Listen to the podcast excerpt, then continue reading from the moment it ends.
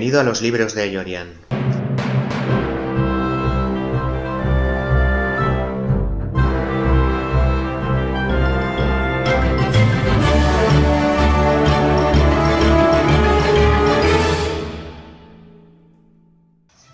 Soy Ayorian, escritor y maestro de profesión.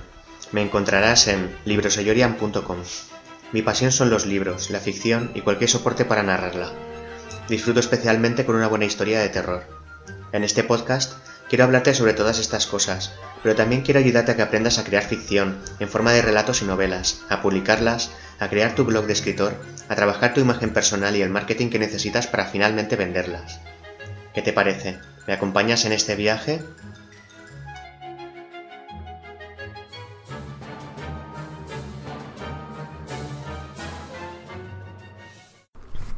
Capítulo 2. Lucifer el Diablo.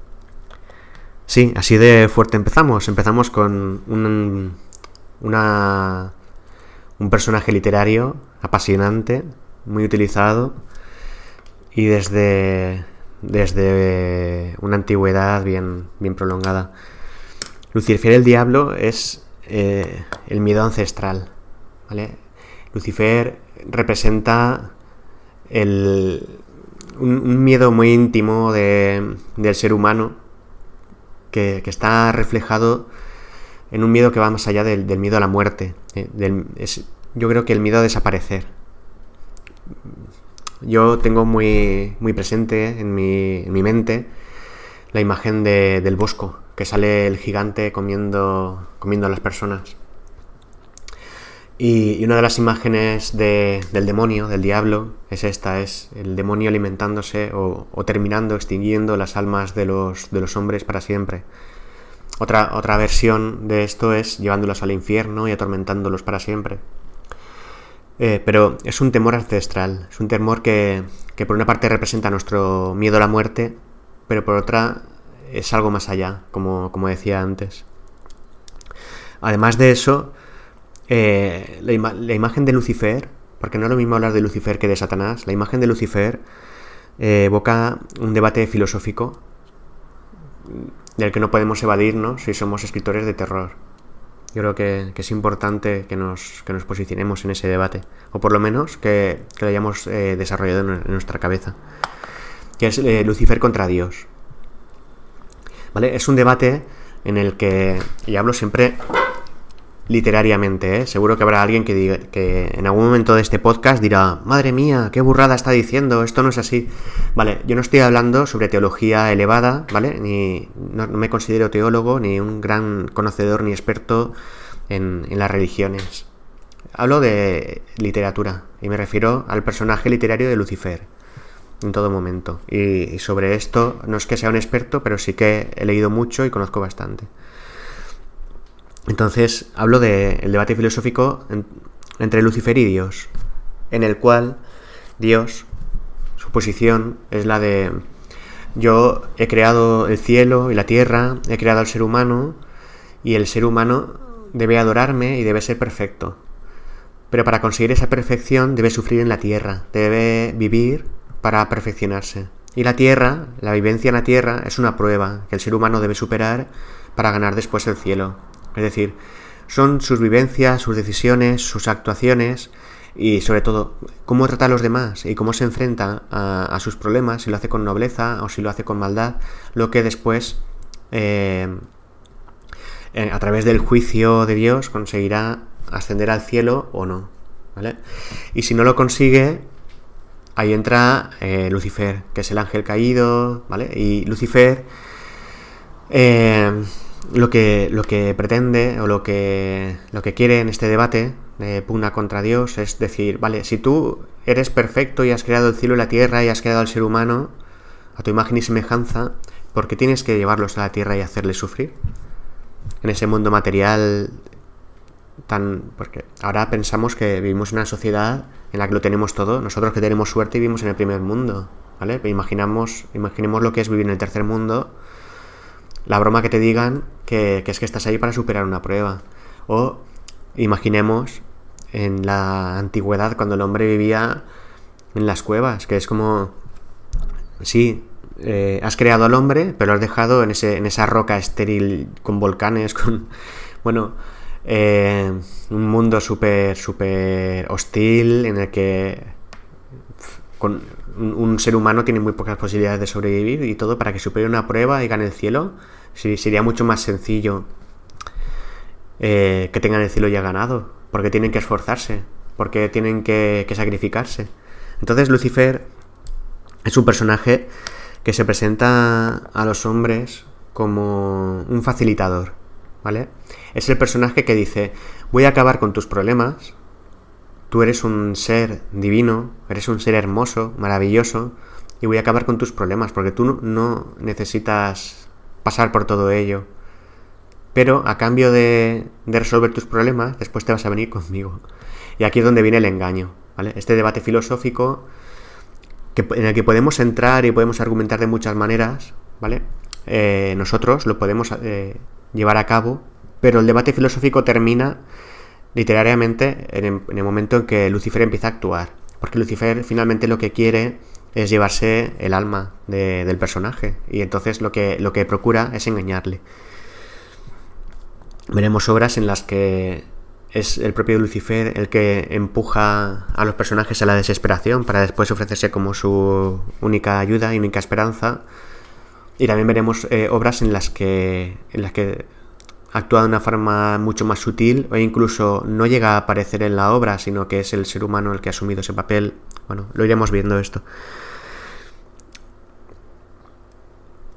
Eh, entonces él plantea que merecemos el, paraíso solo por el mero hecho de ser humanos. Esto es un pensamiento muy de, de, nueva era, En la que hay personas que, dicen merecemos tenerlo todo solo por el hecho de ser personas.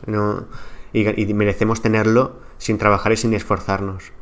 Es un pensamiento que yo he oído a manifestarlo a personas, pero claro, es un engaño porque la sociedad no funcionaría de esa manera.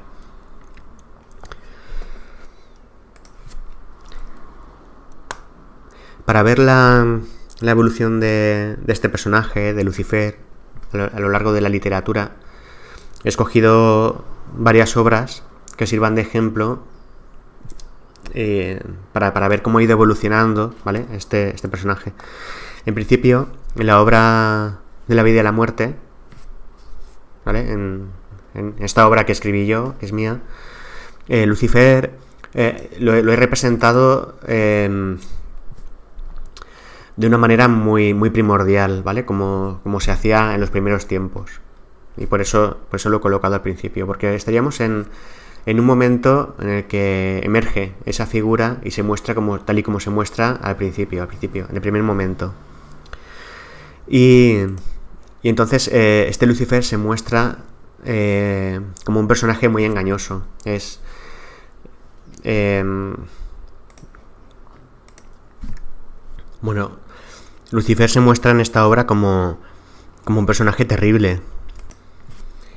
Quiere el alma del el protagonista, pero, pero además para conseguirla eh, se muestra ante él de una forma absolutamente horrible y desquiciante para él, muy delirante.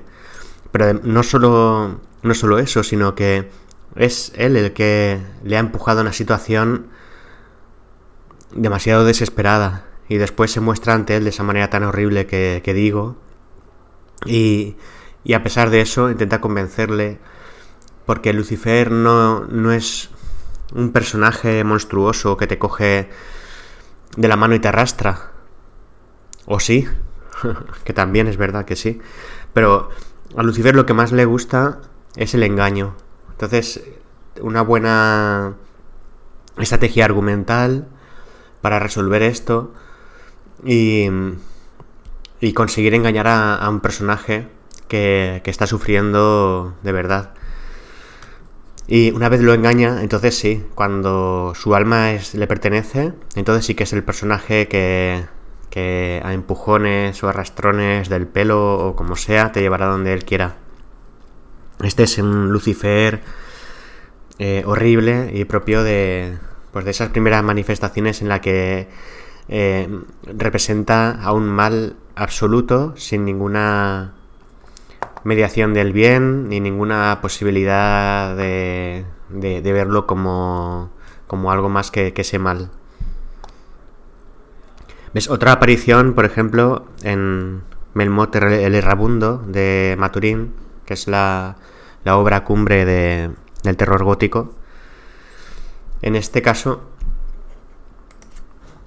en este caso, a Lucifer se le adivina también como un personaje eh, horrible y, completamente aterrador, pero en este caso no aparece en toda la obra, que eso todavía le da un toque muy magistral. Porque no es Lucifer el que es el encargado de, de realizar el engaño al hombre, sino otro, otro hombre que a su vez ya había sido engañado por Lucifer anteriormente. En este caso es un personaje maldito que, que lleva esa maldición de, Lucifer y trata de engañar a otro para que asuma su suerte. Y para ello busca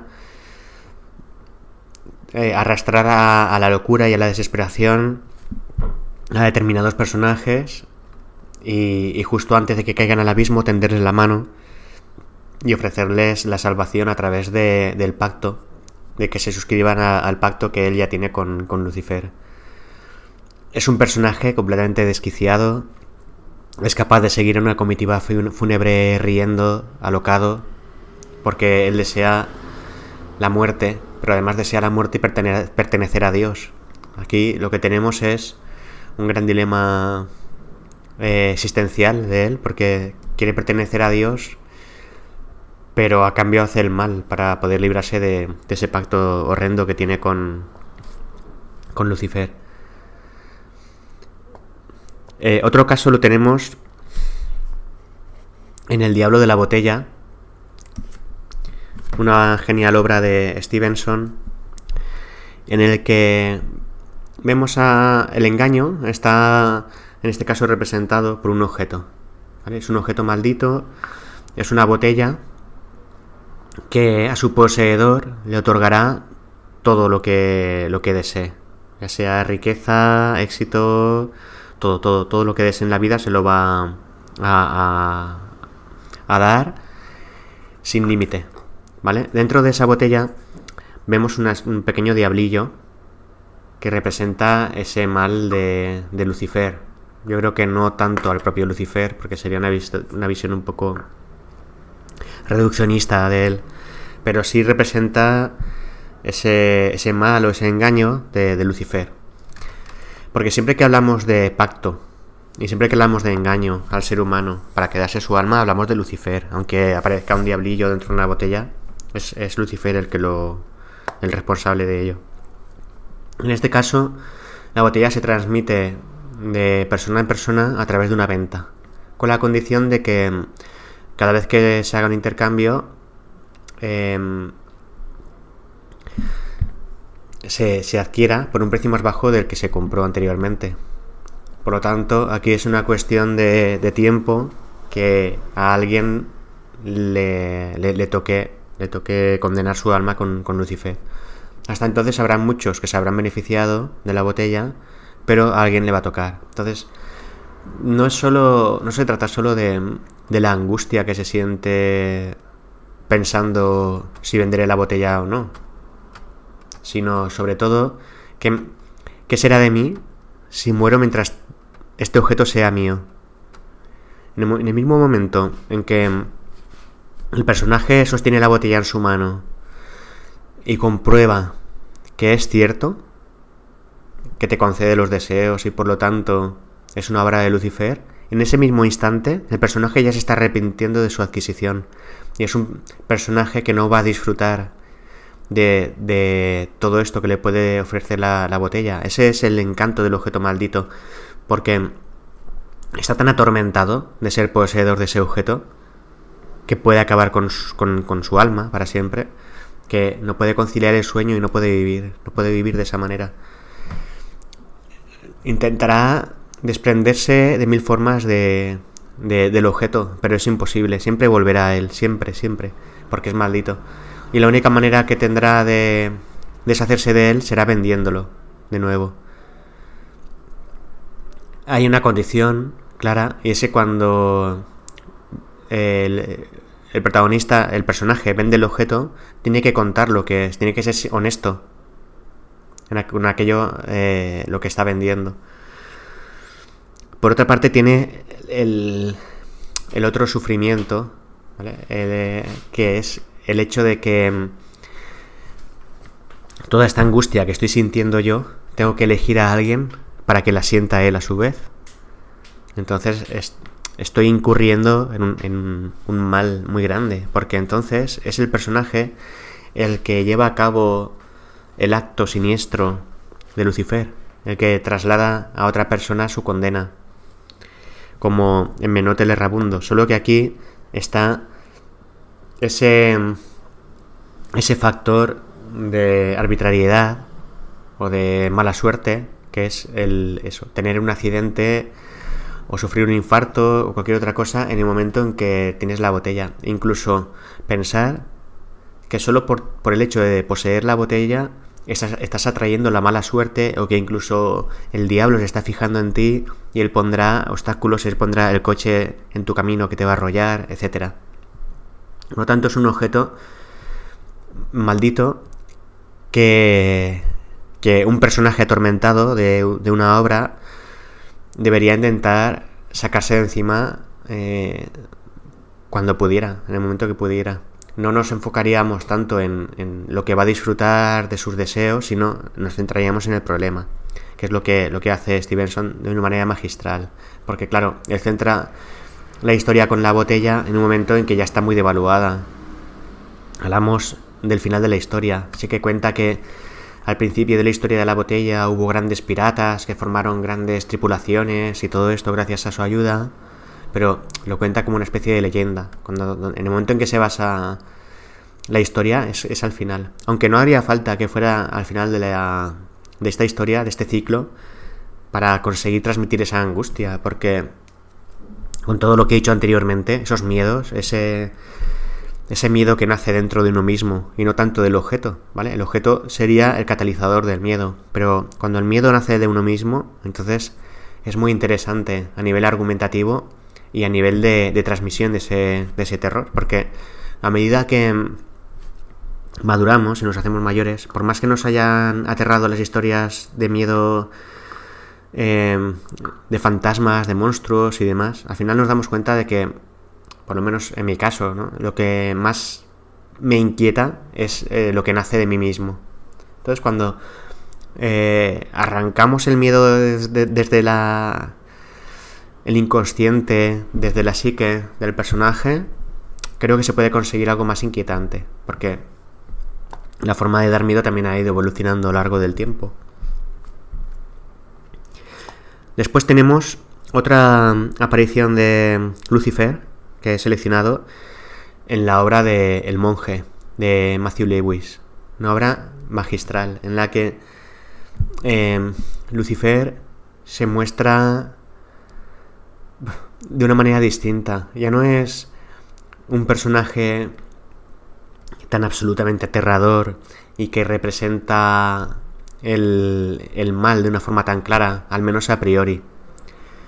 Y sin embargo, aquí sí que se muestra mucho una lucha del bien contra el mal, pero no desde un punto de vista clásico, en la que el mal es el mal absoluto y el, el bien es el bien supremo, eh, sino, sino de una forma muy confusa, porque tenemos dos personajes principales en la obra, uno es Lucifer y otro que representa el mal, ese, ese mal confuso, y otro es un cura muy, muy reputado y muy afamado, eh, muy querido de Madrid que representa un bien eh, cargado de virtudes aparentemente, pero al mismo tiempo también muy confuso. Porque es un, un bien tan virtuoso que se vuelve orgulloso. Y, y tan, tan presuntuoso que resulta relativamente fácil para el mal, para Lucifer, contaminarle.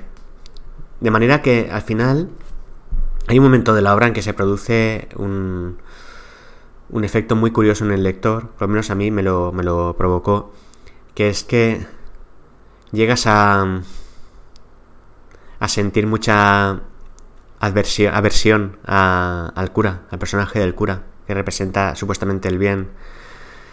Y sin embargo, el personaje de Lucifer te llega a atraer. Se, se cambian los papeles de una forma magistral, porque te está provocando a ti las dudas que pretende Lucifer provocar al, al personaje.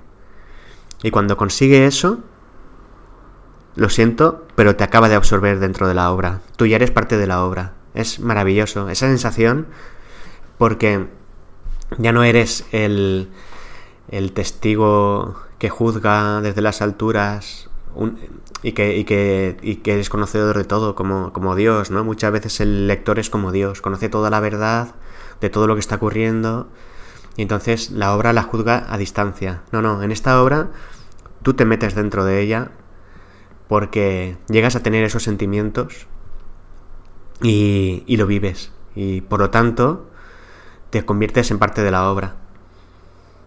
Digamos que asumes un papel similar al del cura ese, al que en ese momento tú estás odiando. Y sin darte cuenta, estás asumiendo de una manera un poco diagonal, estás absorbiendo ese, ese papel suyo y ese engaño. Estás haciendo lo propio también.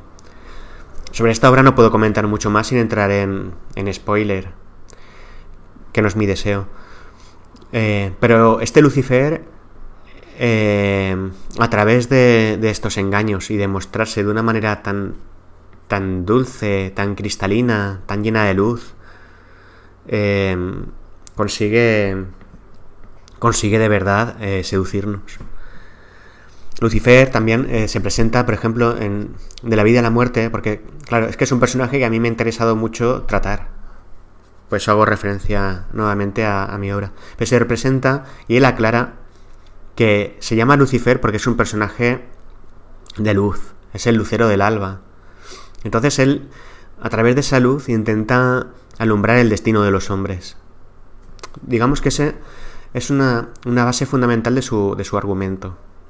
Él te trae luz en tu hora más oscura para salvarte y para remediar lo que te está ocurriendo.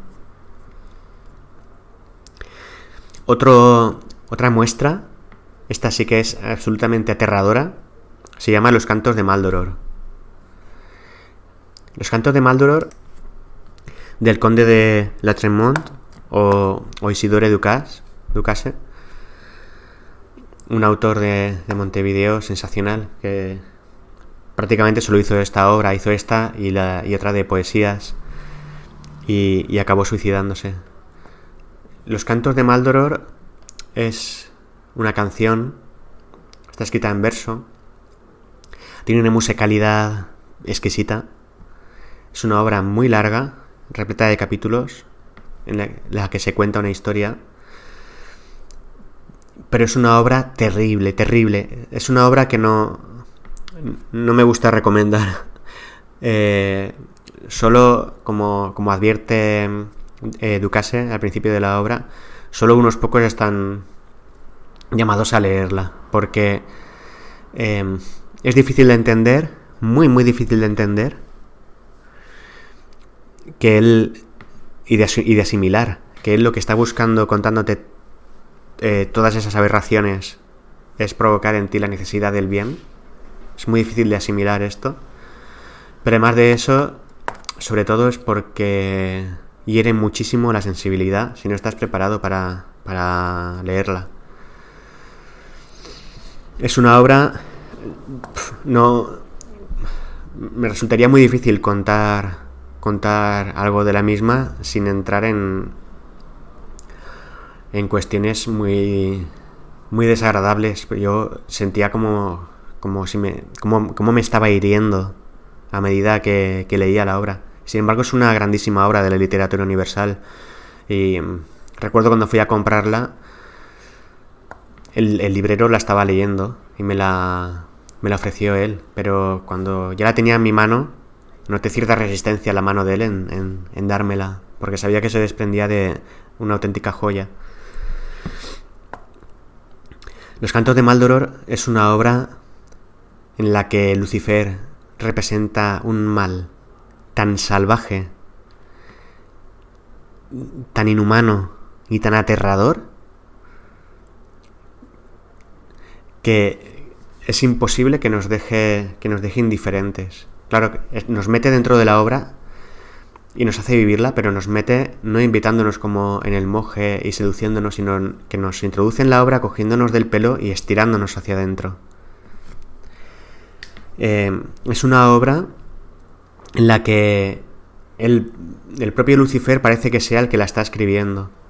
Parece que sea la mano que ejecutora de la obra. Parece sus pensamientos los que están plasmados ahí. Cuenta acciones que hace o que ha hecho. Cómo, cómo defiende el mal pero, pero, y, y cómo castiga el bien. Pero de manera arbitraria, de vez en cuando también premia al bien. Y todo esto lo hace a través de una composición eh, filosófica muy bien construida, muy bien hilvanada, que sorprende. Él está explicándose por qué, por qué actúa así.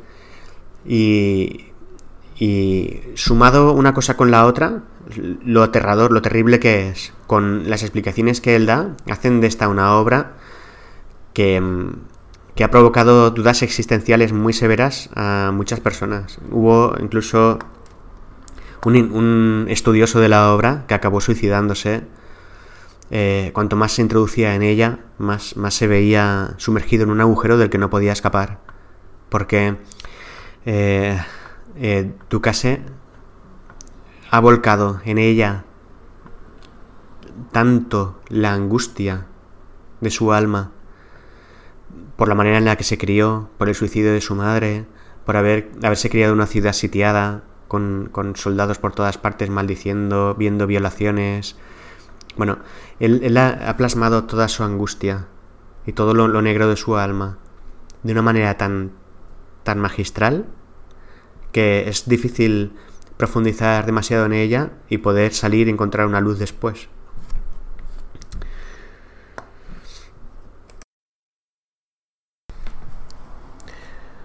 Otra obra en la que aparece Lucifer o al menos la, imagen que lo representa, es em, Frankenstein o el Eterno Prometeo. Em, en esta obra debemos entender que, em, Lucifer es incapaz de crear vida. Sin embargo, sí que puede emponzoñar la obra de Dios. Dios es el único que, es capaz de crear vida. Y el doctor Frankenstein, que es el que, el que crea a la criatura, se identifica con Dios en muchos momentos de la obra y identifica al monstruo como, como el mal.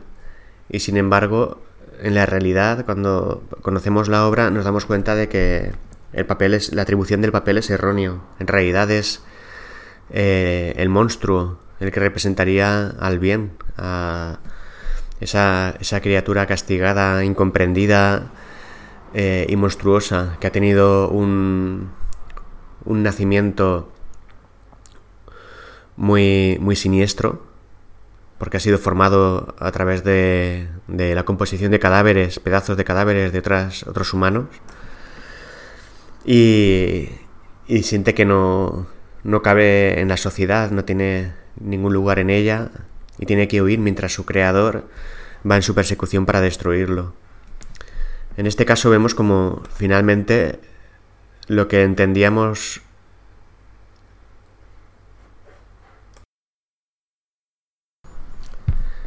como el equilibrio entre el bien y el mal se ha roto y, ha cambiado completamente el status quo de, la situación.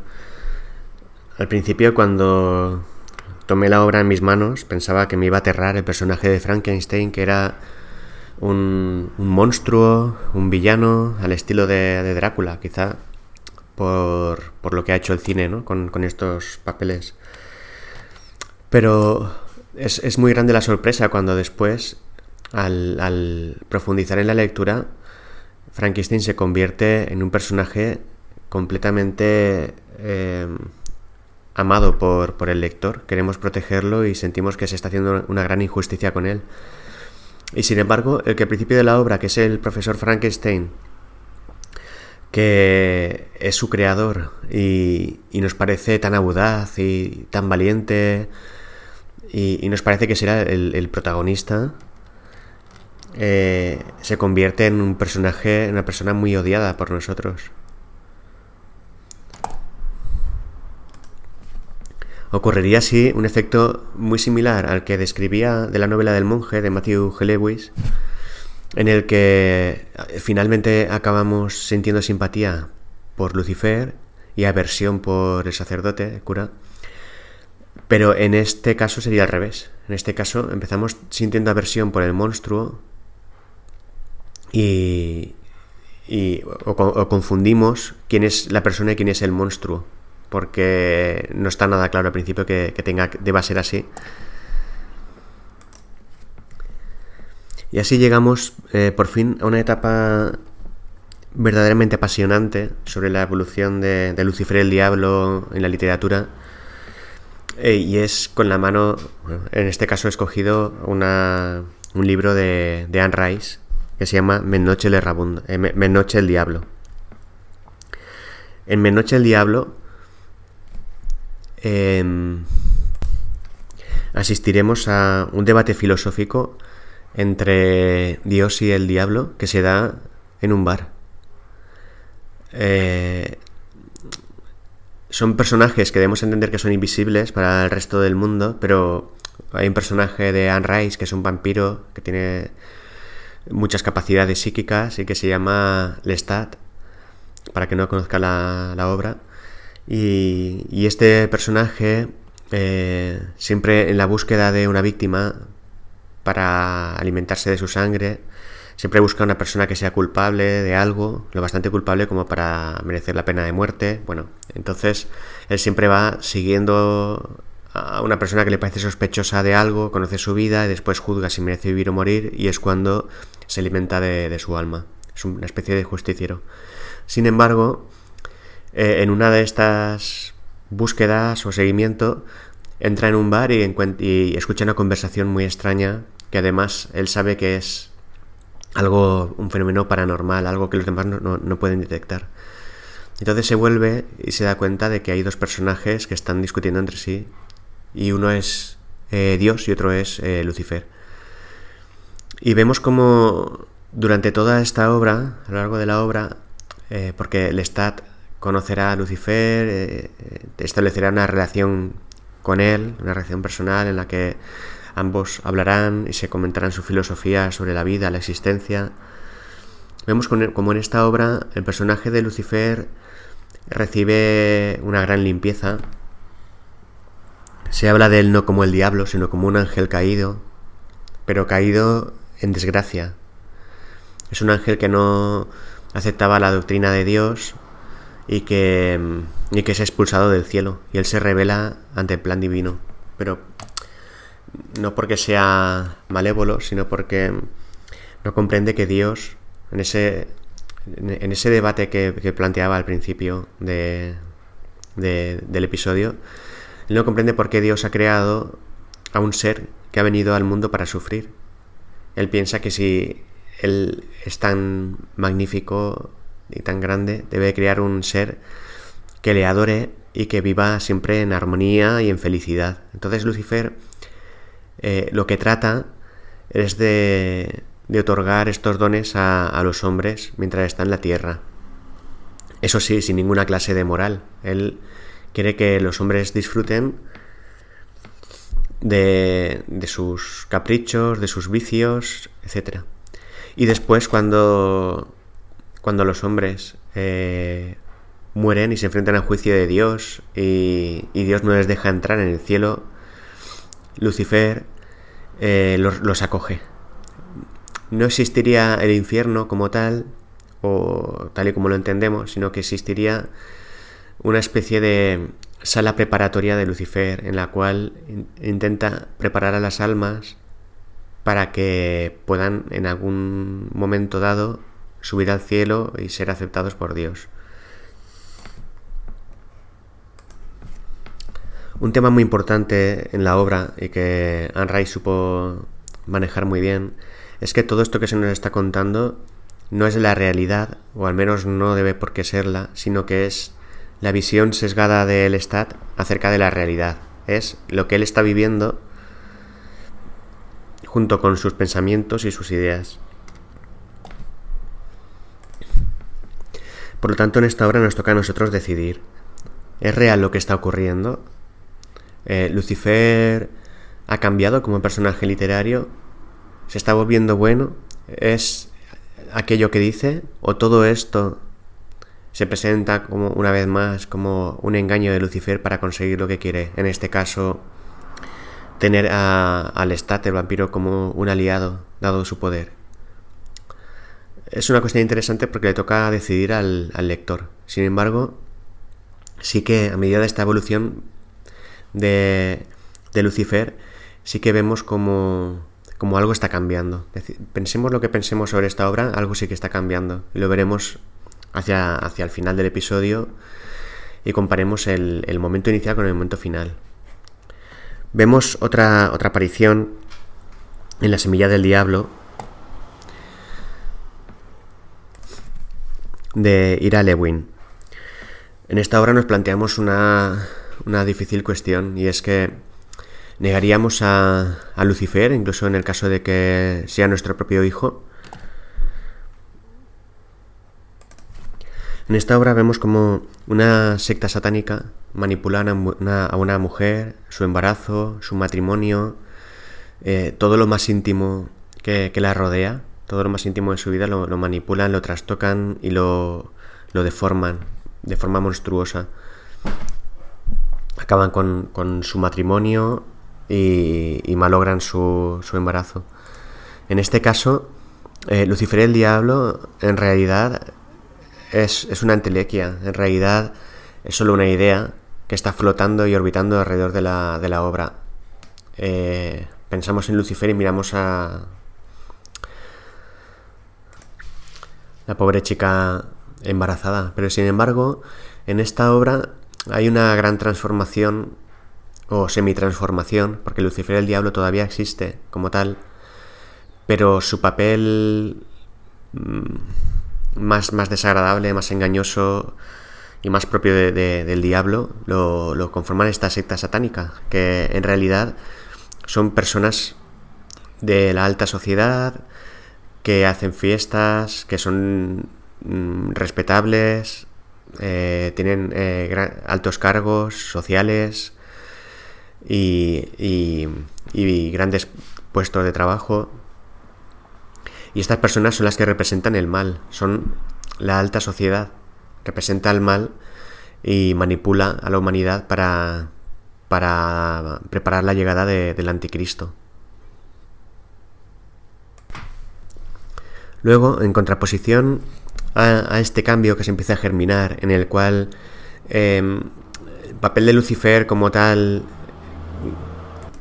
está perdiendo peso y está ganando peso en maldad del ser humano y poco a poco asumiendo ese papel, un poco en contraposición a todo esto, aparece El exorcista de Peter Blatty, en la cual se nos muestra un Lucifer despiadado, brutal y monstruoso, que pienso que, que aterra incluso a los no creyentes, porque toca muchos, muchos elementos culturales que todos tenemos asimilados y conocemos.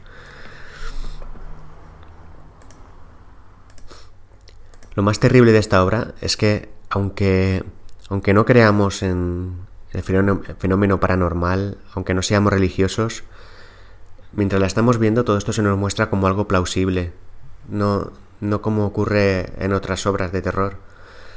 Por lo tanto, es una obra verdaderamente terrible. En, aquí Lucifer toma lo que desea a la fuerza y lo destruye. Así de fácil. No necesita hacer ningún pacto. Yo te quiero, te tomo y te destruyo. Y ya está. Y así de, terrible es. Y además, em, lo, más terrible de todo es que ocurre como en, el mito de el baile de la muerte de la Edad Media con la peste, que puede alcanzar a cualquier persona. Una niña inocente, como, como en el caso de, de la protagonista, de, esta, de esta película, como a cualquier otra persona. Y como todos hemos oído hablar de exorcismos y, está en el acervo popular que puede ser real, es eh, verdaderamente aterrador. Ante las otras figuras de Lucifer, eh, siempre la virtud podía vencer, aunque en el caso del monje, eh, Lewis quería mostrar que esa virtud es muy fácil de corromper. Pero, sin embargo, sí que se podía rechazar a Lucifer. Sin embargo, en esta obra no. En esta obra no puedes rechazar a, Lucifer porque él no te ha colocado en esa situación difícil y luego te ha tendido la mano para que la tomes o la rechaces. No, no, en esta obra él directamente se ha apoderado de, tu cuerpo, de tu voluntad, de tu conciencia y, es capaz de, de hacer contigo lo que desee, de destruirte y de arrastrarte después al infierno. Es decir, es tan absolutamente aterrador que, que arrasa con todas las otras versiones de, Lucifer que hayamos podido ver durante todo el episodio.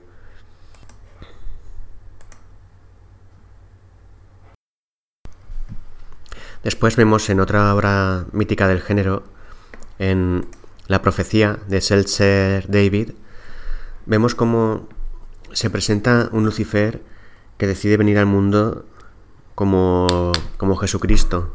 Decide eh, llegar como un niño, pero lo hace siempre desde un tono de burla hacia, hacia Dios. Porque si bien Dios vino a nacer sin pecado em, y además lo hizo de una forma muy humilde en un pesebre eh, con, con María y José, en este caso, Damien, que sería el hijo de, Lucifer o el propio Lucifer reencarnado, en ningún momento se, aclara en la obra, eh, no vemos su nacimiento. Él sencillamente está, existe. Sí que y además, y además eh, va a buscar el seno de una familia pudiente, que tiene eh, muchos recursos económicos, pero además tiene muchas influencias en la sociedad. Para ello, eh, ha tenido que morir el hijo natural de esta pareja. Y aquí adivinamos la mano de, Lucifer actuando, llevándose al niño y colocando a este después en, en un centro de acogida. Este, esta, la evolución de, de este niño no deja lugar a dudas de que eh, se trata del propio mal. Pero no, no se aclara, como decía, si es Lucifer reencarnado o si es eh, un, sirviente suyo o si simplemente es una especie de alma corrompida o algo así. Sí que vemos que tiene poderes para hacer el mal y que desea ese mal, pero además es muy astuto y, y está trepando y escalando y escalando para adquirir una lo que adivinamos que será eh, adquirir una situación de poder con la que poder destruir el mundo o, o al menos hacer más desdichado al ser humano. Por último, en el último caso que he escogido para retratar este personaje literario es en la obra Pactar con el Diablo de Andrew Neiderman. Esta obra es similar a, a La Semilla del Diablo en el sentido de que Lucifer como tal no aparece, o al menos no se muestra de forma clara hasta, hasta el final. Y sin embargo, los que mm, representan ese mal y los que lo llevan a cabo son los propios humanos. Además, de la alta sociedad, igual que, en aquella otra otro ejemplo. Y además de eso, eh, abogados. La sociedad actual, ¿quién mejor para representar al mal y a Lucifer que, los abogados? Es un poco eh, la evolución de Lucifer a lo largo de la historia y también la visión del hombre acerca del mal que en un primer momento lo quería ver fuera de sí, alejado, porque vemos como, como en un primer momento era Yahvé el origen del bien y del mal, y después el, propio hombre, el propio ser humano, en este caso desde el seno de la iglesia, se decidió que, Dios no podía ser el origen del mal también. Entonces, digamos que se, se colocó la figura del diablo y, y, se atribuyó el mal a él. Sin embargo, la iglesia sí que quería tener esa figura cerca de, de su seno y, y, por eso lo dibujaba en las iglesias, para que eh, el hombre se, se, se, sintiera desesperado ante el mal y entrara a la iglesia para recibir el bien. Eh, es, ese eh, es el, punto más alejado del mal para el hombre. Es decir, Dios es el origen del bien y del mal. Por lo tanto, el ser humano no es responsable de su bien o de su mal o del mal que hace, porque es Dios. Se le atribuye a Dios el bien y el mal.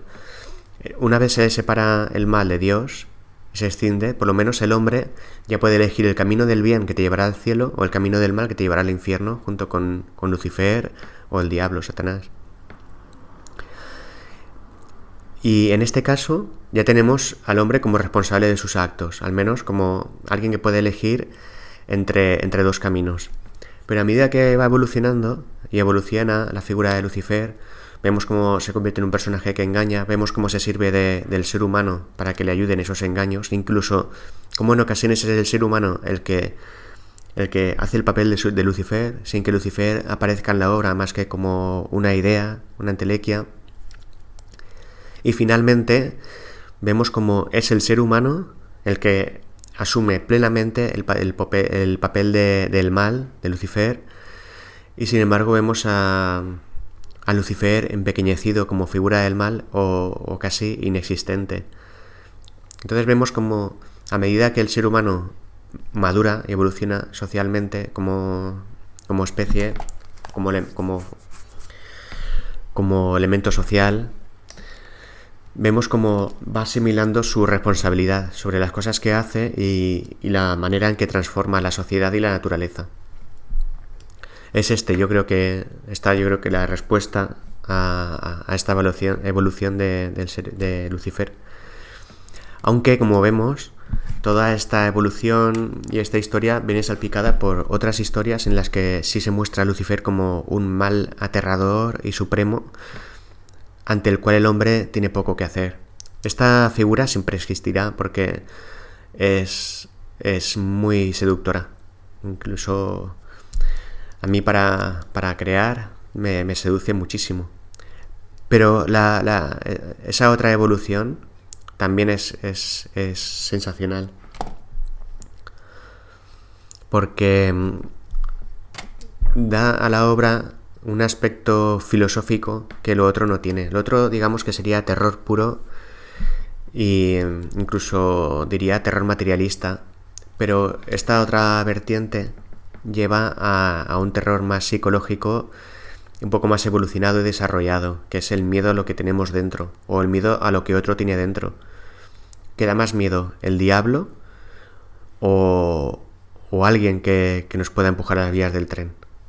Esta segunda situación la concebimos como algo real, el mal en el hombre. Sabemos que el diablo no nos va a perseguir por las calles, pero otro ser humano sí. ¿Qué es lo que se esconde en esa mente perturbada? Digamos que esa sería la psicologización del mal, a la que, a la que ha tendido un poco la, la evolución de Lucifer y la evolución del mal en general en la literatura.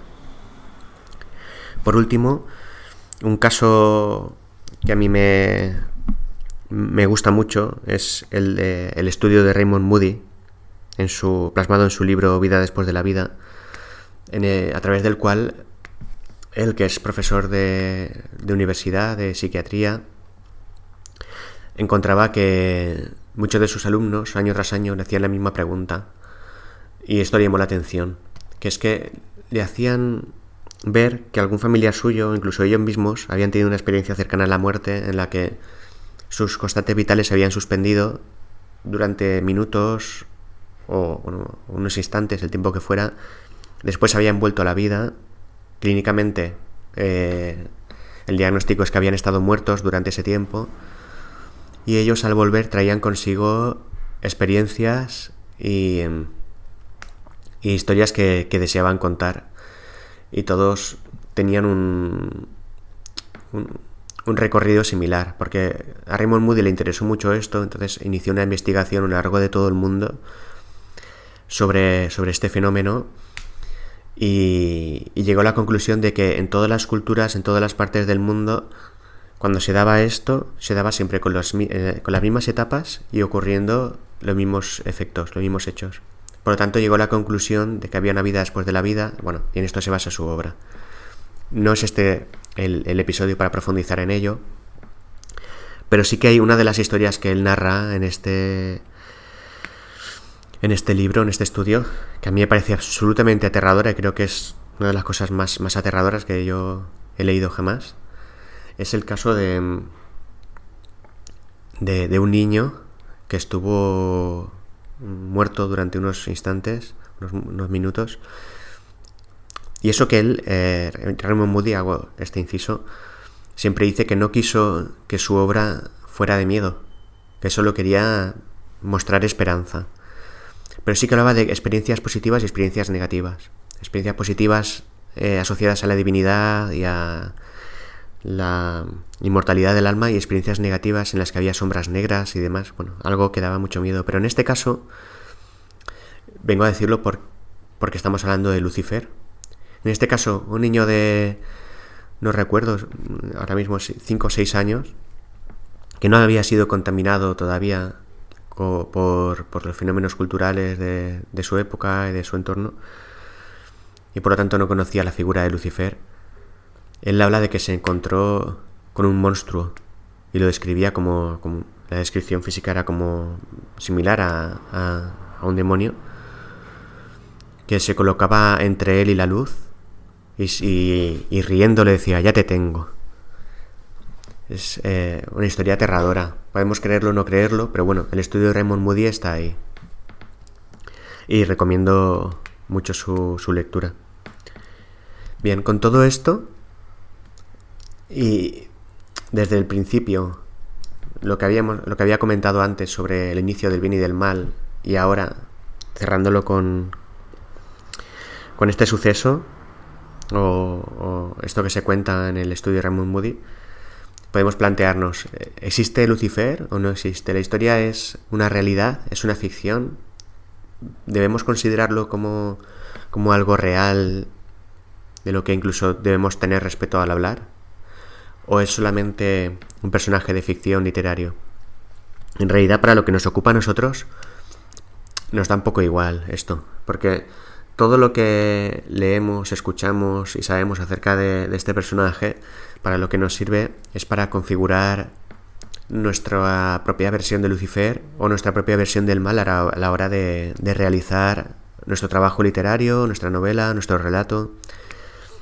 Eso es lo interesante de todo esto, que en literatura no importa tanto si las cosas son reales o no, no necesitamos eh, basarnos en creencias, solamente en aquello que es interesante para nosotros narrar y cómo hacerlo y eh, adaptarlo a nuestro estilo literario. En este caso, una, un ejercicio literario que yo plantearía y que, que creo que sería muy interesante sería a raíz de toda esta información o incluso si, si te apetece eh, continuar por tu parte con la investigación, buscar eh, eh, obras en las que aparezca Lucifer, cómo es tratado y, y buscar características. Esto lo podemos se puede hacer con Lucifer, como, como, lo he hecho yo en este caso, o se puede hacer con cualquier otro personaje eh, de, de fantasía o de la realidad. Pero buscar qué carácter se le ha ido dando a lo largo de la historia, tratar de ordenarlo y buscar esa evolución. Porque a partir de ahí podemos crear un personaje eh, basado en este, o incluso utilizar este personaje en nuestra obra, que es que sirva a esta evolución o que mm, se comporte como en alguno de los estadios de esta, de esta, de esta evolución de la que hemos hablado, o algo que no tenga nada que ver con todo lo que hemos estudiado. Podemos hacer lo que queramos, pero todo esto nos da un trasfondo muy enriquecedor para, para, para darle un fondo muy grande a nuestro personaje. Y esto después cuando, cuando estamos escribiendo la obra se nota mucho, se nota que ese personaje tiene una fuerza inmensa, aunque tú no lo has trabajado tanto, tanto, tanto en la obra, pero cada vez que hace una aparición tú lo estás dotando de, de mucho, de mucho trasfondo y eso en la obra se nota y la enriquece. Bueno, y hasta aquí nuestro episodio de hoy. Espero que, que os haya gustado. Ya sabes, si, si te gusta. Si te gustan mis episodios, suscríbete, visítame en librosoyorian.com y espero que, que, que sigas oyendo los podcasts. Así que nada, muchas gracias y adiós. Hasta la próxima.